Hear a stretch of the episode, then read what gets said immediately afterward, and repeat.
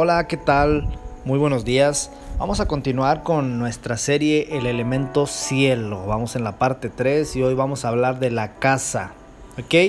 Muy bien, vamos a, entrar de, eh, lleno y, algo que he estado meditando eh, al respecto del cielo. Es que el cielo no es azul porque Dios sea varón, porque Dios sea hombre.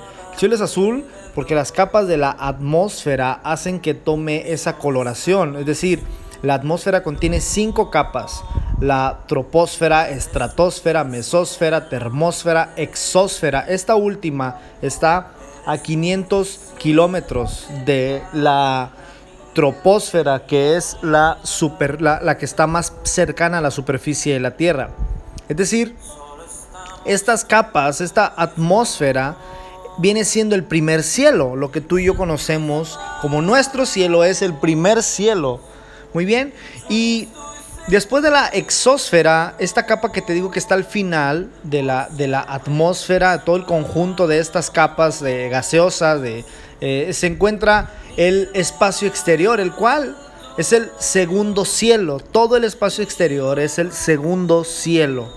Y el tercer cielo es el lugar donde Dios vive y donde tú y yo estamos sentados a la diestra del Padre junto a Jesús. Ahora mismo voy a ir a segunda de Corintios capítulo 12, versículo 2, el apóstol Pablo relata una visión que tuvo y comienza de la siguiente manera.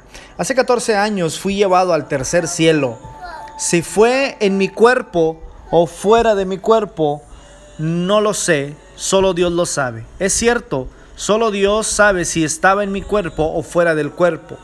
Pero sí sé que fui llevado al paraíso y oí cosas tan increíbles que no pueden expresarse con palabras, cosas que ningún humano se le permite contar. Apóstol Pablo tuvo una experiencia sobrenatural con Dios. Él le permitió ver el paraíso, el lugar donde Dios habita. Ahora, vamos a leer primera de Timoteo 6, 16. Según estos versículos, según primera de Timoteo 6, 16, el cielo es un lugar inaccesible para el hombre carnal, para la carne, para la sangre, para porque la carne es corrupción, la carne es pecado, pero no para el hombre espiritual. Es por eso mismo que yo creo, según lo que acabamos de leer, eh, en la, la, experiencia que tuvo apóstol Pablo con, con el cielo, él dice, yo no sé si fui en el cuerpo, fuera del cuerpo, si fui en el espíritu, si fui en lo que lo que lo que podemos decir también basado en Primera de Timoteo es que debió debió haber sido una experiencia meramente espiritual. Por lo tanto, podríamos decir que los hombres o la carne no podemos tener contacto con este tercer cielo, digámoslo así.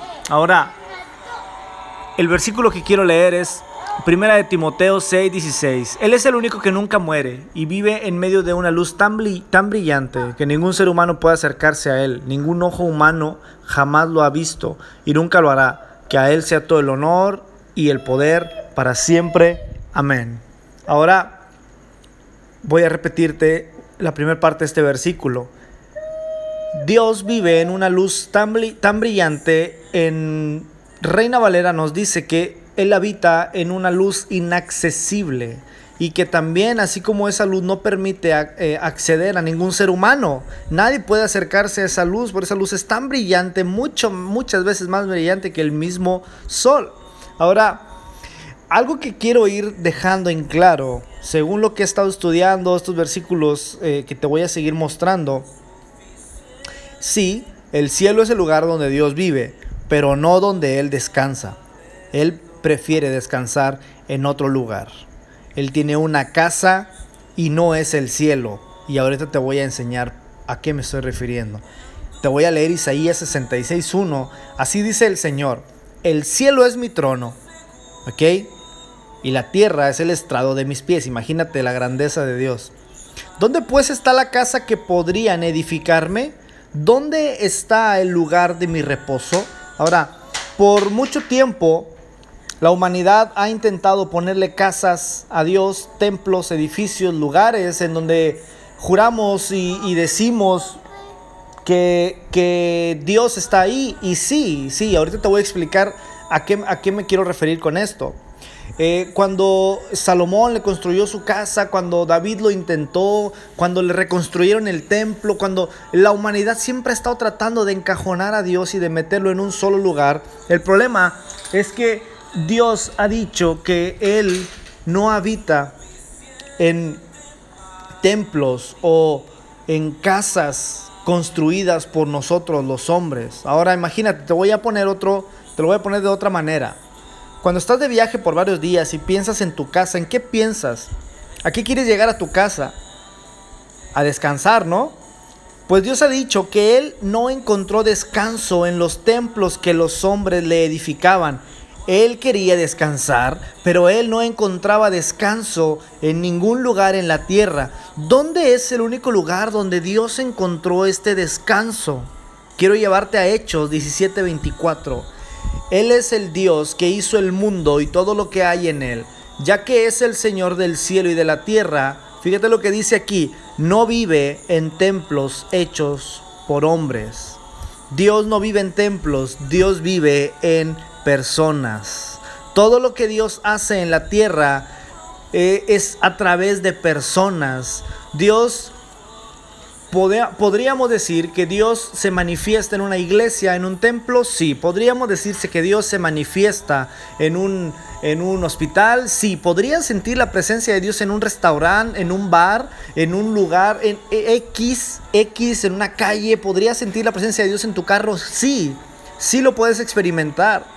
Pero Dios ha dicho que eh, su lugar de reposo, su lugar de descanso no está en un lugar físico, sino está en las personas. Por lo tanto, todo lo que hacemos en la tierra es porque Dios está en nosotros. Asimismo, todo lo que no hace Dios en la tierra es porque nosotros no lo estamos haciendo, porque Dios ha determinado que nosotros seamos sus manos, que nosotros seamos sus pies, que nosotros seamos sus ojos, sus oídos, su olfato. Dios ha decidido que nosotros seamos su casa y que a través de nosotros Él va a tocar y a bendecir y a traer salvación a la humanidad. Ya por último te quiero leer Hebreos 3:6. Este es el versículo que, más importante a propósito del tema que estamos leyendo. Pero Cristo como hijo está a cargo de toda la casa de Dios. Se está refiriendo al templo. Y nosotros somos la casa de Dios si nos armamos de valor y permanecemos confiados en nuestra esperanza en Cristo. Otra vez, Cristo como hijo está a cargo de toda la casa de Dios. Es decir, se está refiriendo al gobierno de Dios sobre la tierra. Jesús es el jefe, Jesús está a cargo, pero nosotros somos la casa de Dios. Tú y yo somos su casa. Él prefiere descansar en ti. Tú y yo somos tu casa. Ahora, cuando llegas a una casa nueva, ¿qué es lo primero que haces? ¿Alguna vez has rentado una casa?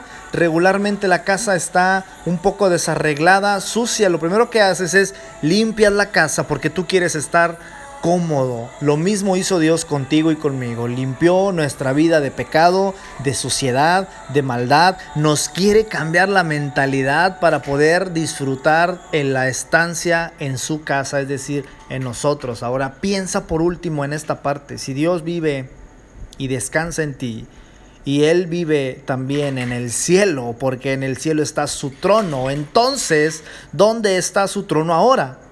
¿Dónde está el lugar que Él decidió usar como su habitación?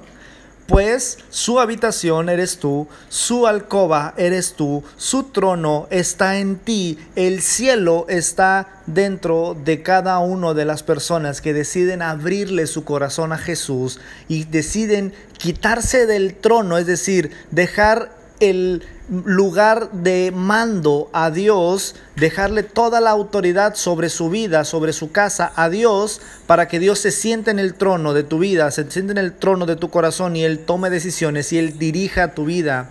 Es decir, Dios no te va a obligar a nada, pero Él siempre quiere que tú y yo estemos bien y siempre quiere llevarnos de gloria en gloria, de triunfo en triunfo. Por lo tanto, tú y yo Somos más grandes por dentro que por fuera. Hay dentro de nosotros todo un universo, el trono y el cielo están dentro de nosotros porque Dios decidió mudarse a vivir a nosotros. Dios te bendiga.